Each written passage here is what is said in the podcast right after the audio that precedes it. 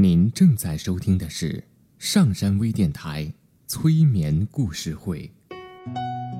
登录微信平台搜索“上山之声”，关注“上山微电台”。刘铁铮新浪微博艾特心理咨询师刘铁铮，微信平台搜索“铁铮心理”。欢迎收听今天的节目。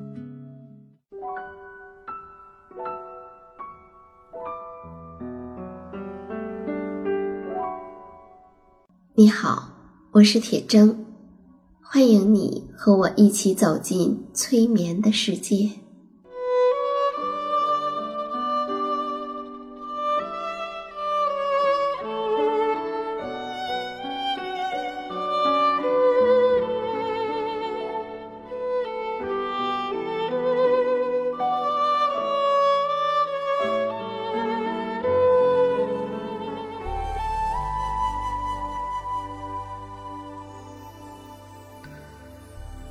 催眠并不是催人睡觉的意思，催眠也并不神奇，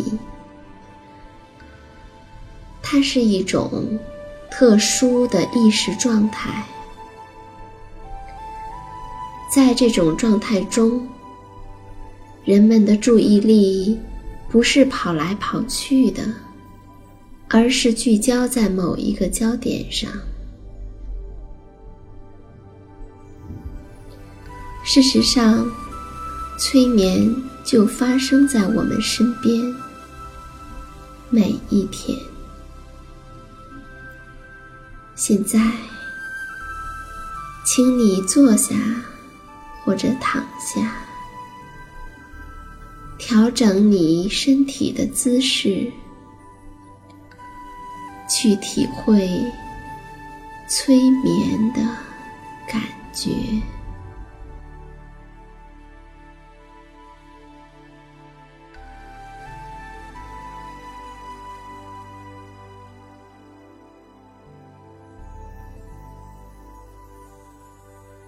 微微的闭上眼睛，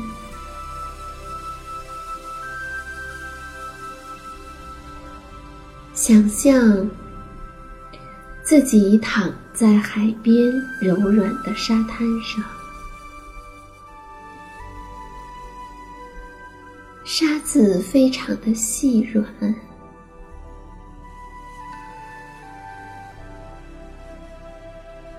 躺在上面很舒服，耳边听着海浪哗啦哗啦的声音，感觉到有清风吹拂到脸颊上，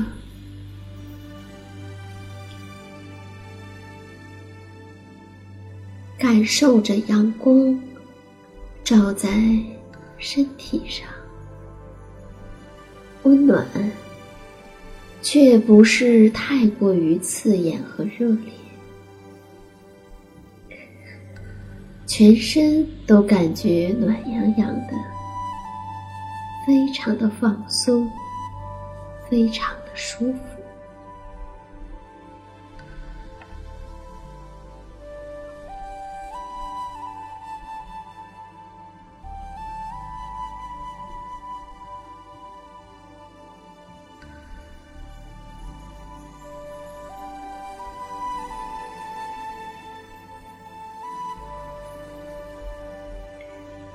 呼吸就像海浪一样，对，像轻柔的海浪一样，一起一伏，伴随着呼吸，你感觉越来越放松。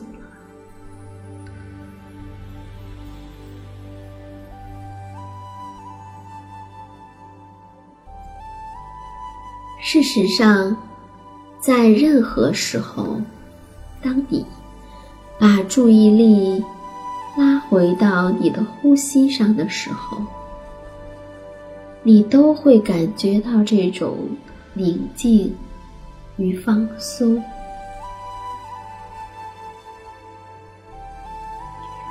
他们并不来自于外界你并不需要到外面去找寻这种宁静与放松。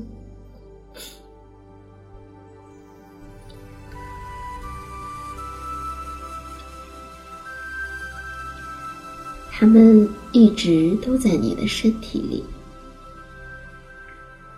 从来都伴随着你。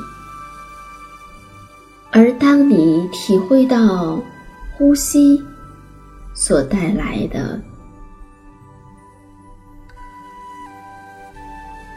宁静和放松的时候，你还可以感觉到有一股力量支持着你。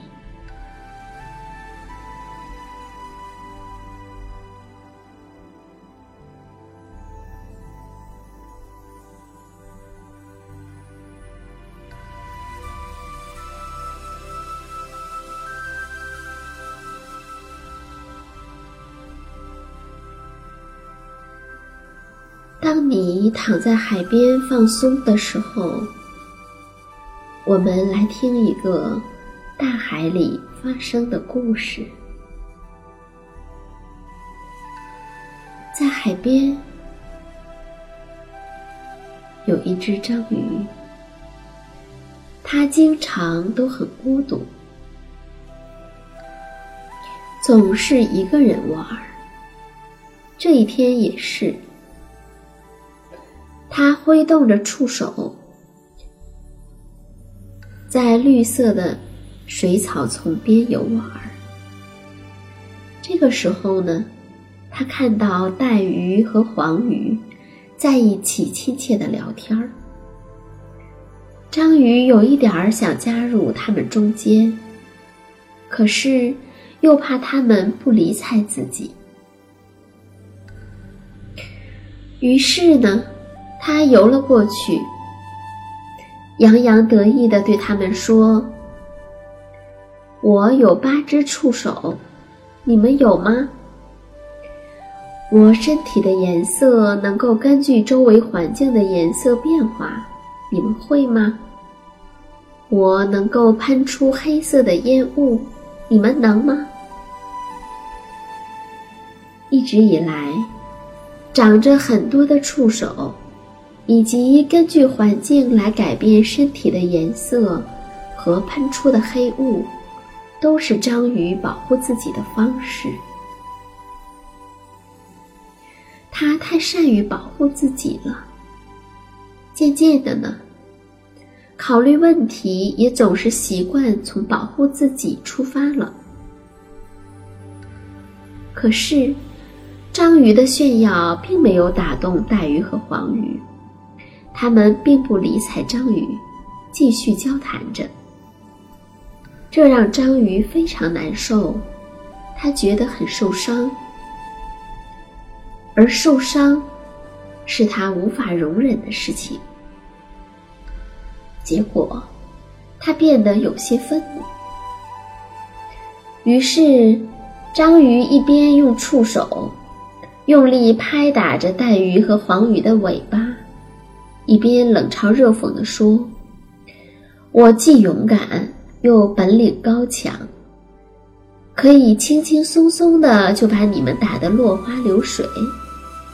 你们什么本领也没有，真是可悲呀！”黄鱼的尾巴被章鱼打得十分难受，就对带鱼说：“我们到别处去玩。”别和这只讨厌的章鱼在一起。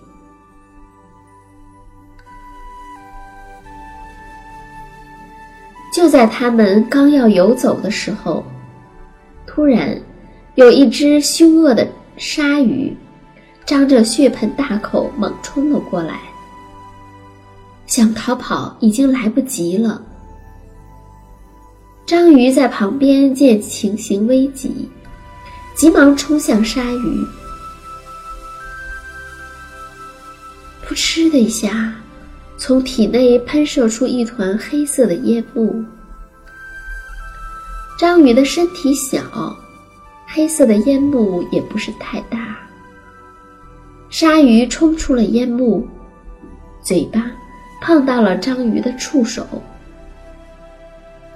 章鱼马上断下两只触手，触手使劲的扭动着，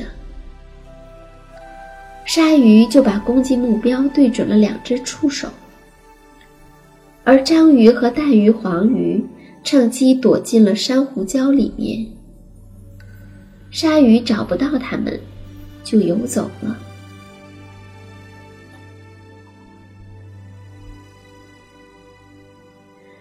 危险解除了之后，带鱼对章鱼说：“你敢和凶狠的鲨鱼搏斗，真是了不起！谢谢你救了我们。”黄鱼也对章鱼说：“你很勇敢，又有本领，真让我特别的敬佩呀。”你为了救我们失去了两只触手，我心里真是太难受了。章鱼酷酷地说：“哦，我的触手自动断下来，是为了迷惑鲨鱼的。放心好了，我有再生的本领，不久就会长出新的触手来的。”过了些日子，果然，章鱼两只新的触手长出来了，而带鱼和黄鱼也发现章鱼并没有那么讨厌，虽然看上去不容易相处，但内心却很敏感和善良。而章鱼也知道，它不用担心带鱼和黄鱼去伤害它。于是呢，他们在一起玩得很开心。看了这个故事，我想起来我小时候的小伙伴，那是住在我邻居家的小女孩。我们经常是玩着玩着就生起气来，然后就发誓再也不相互理睬了。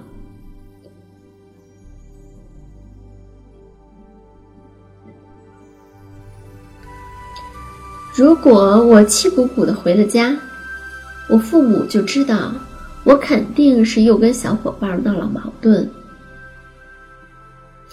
但过不了多长时间，我们又会形影不离的在一起。好在父母从来不会笑话我们说：“你不是发誓不再理他了吗？怎么又跟他在一起玩？”就是在这样的分分合合之中，我们慢慢的长大。如今，已经有几十年不见了。有时候想着小时候打打闹闹的事情，还觉得挺温暖的。当年作为孩子觉得再大的事情，现在想起来，不但不严重，还觉得挺有意思。